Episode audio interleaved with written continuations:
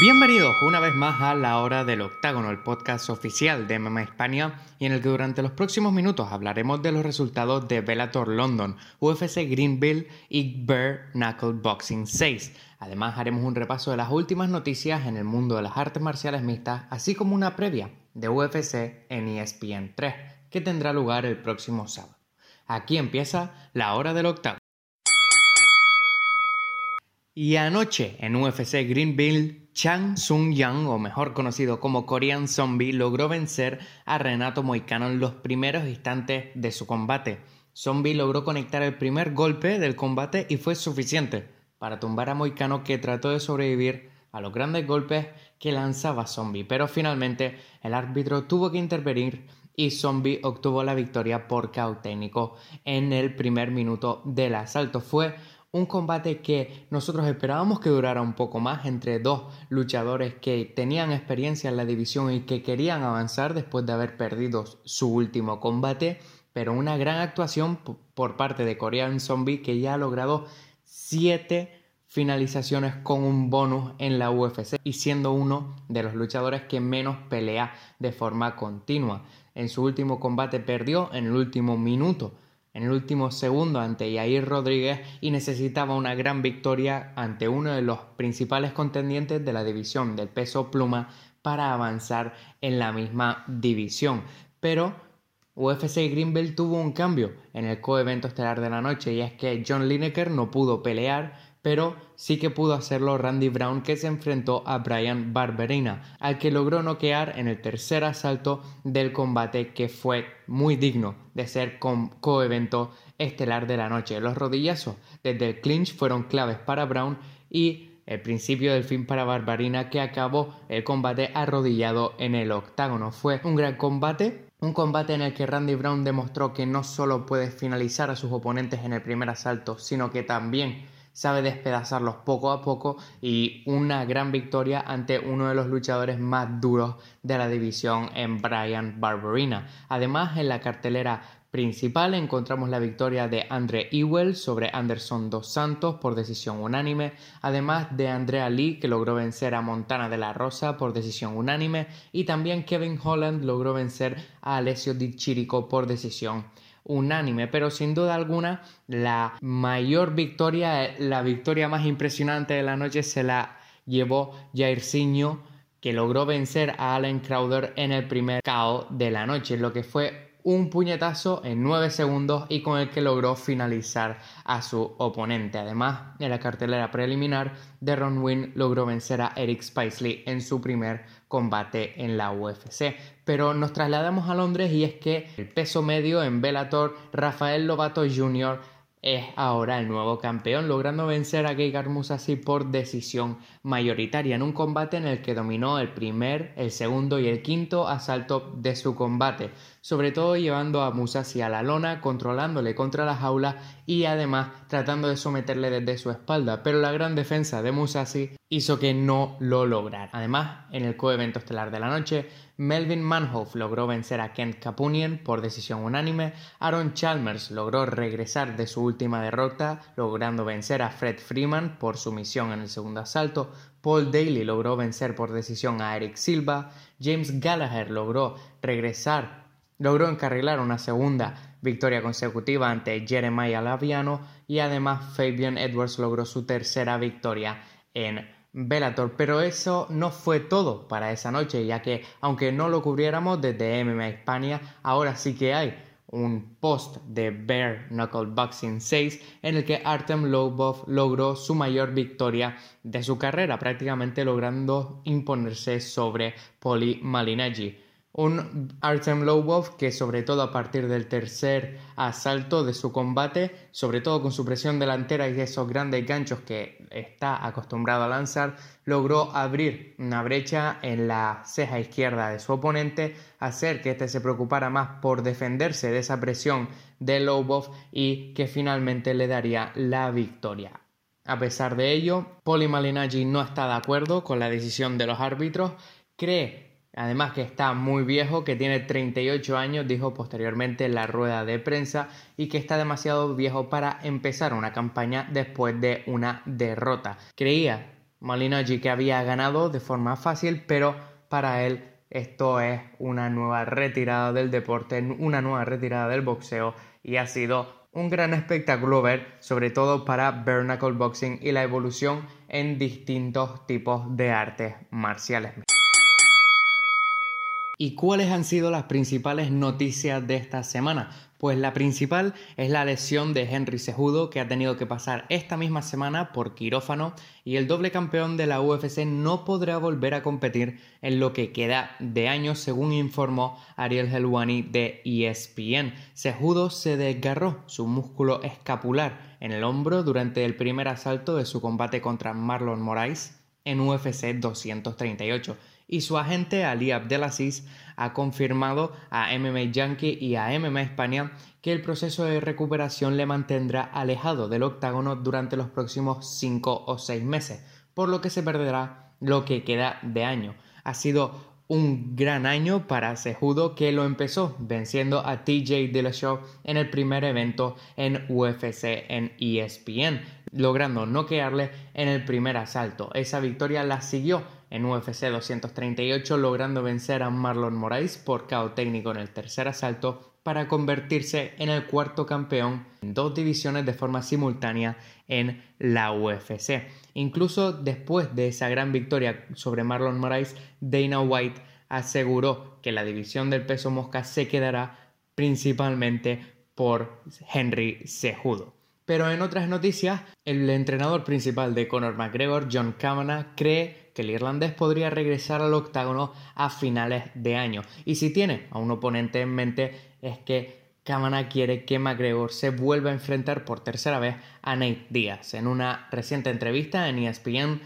John Kavanagh tenía que decir lo siguiente. Siempre me ha encantado la trilogía con Diaz, siempre he dicho eso desde el principio y estoy esperando a ver cómo pelea Nate Diaz en su siguiente combate. Eso será, como un fan, muy emocionante, dijo Kavanagh. Nate Diaz regresará al octágono después de tres años para enfrentarse a Anthony Pérez en el coevento estelar de UFC 241 el próximo sábado 18 de agosto. Será un combate en el peso welter en la división en la que McGregor y Díaz ya se enfrentaron en sus dos enfrentamientos anteriores y veremos si Díaz es el siguiente oponente de McGregor que podría regresar al octágono a finales de año. Aún así, John Kavanagh también tiene en mente un posible combate contra Justin Gaethje que podría ser muy interesante, aunque el entrenador resaltó que si Conor estaba emocionado, motivado y se empujaba al máximo,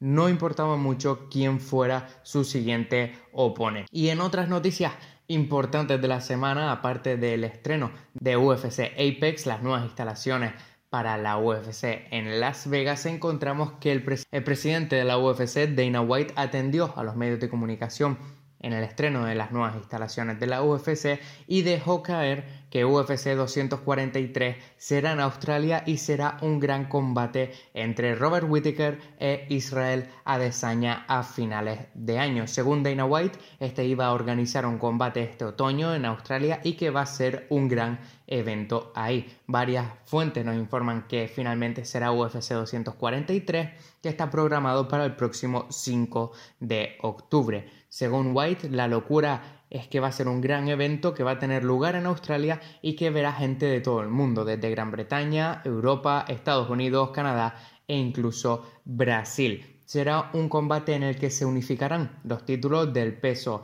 medio, ya que Israel Adesanya se convirtió en el campeón interino el pasado abril tras lograr vencer a Kelvin Gastelum en el coevento estelar de la noche. Y además, la última noticia más importante de la semana es que ya tenemos combate estelar para UFC Uruguay y es que Valentina Shevchenko, después de haber noqueado a Jessica Ay, tendrá su segunda defensa del peso mosca y se enfrentará a Liz Carmouche en el combate estelar de UFC en ESPN 14 que tendrá lugar el próximo 10 de agosto en el Antel Arena de Montevideo Uruguay para todas las noticias de artes marciales mixtas, tanto UFC o Velator, estén siempre al tanto de mmahispania.com.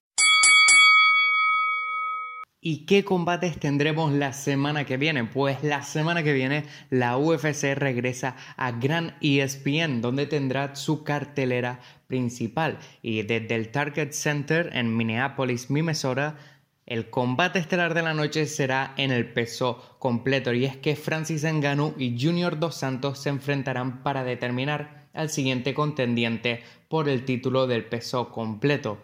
Francis Ngannou viene de haber vencido en sus últimos dos combates ante Curtis Blades y ante Kane Velázquez, ambos caos en el primer minuto. Esto fue su última victoria data de febrero de 2019 en la que logró, como decimos, noquear a Kane Velázquez. Una victoria que lo posiciona como uno de los principales contendientes de la división y que demuestra que vuelve a tener esa gran confianza en sí mismo y que puede volver a ser uno de los mejores luchadores de la división después de haber perdido esos dos combates contra Stipe Miocic y Derek Lewis. Pero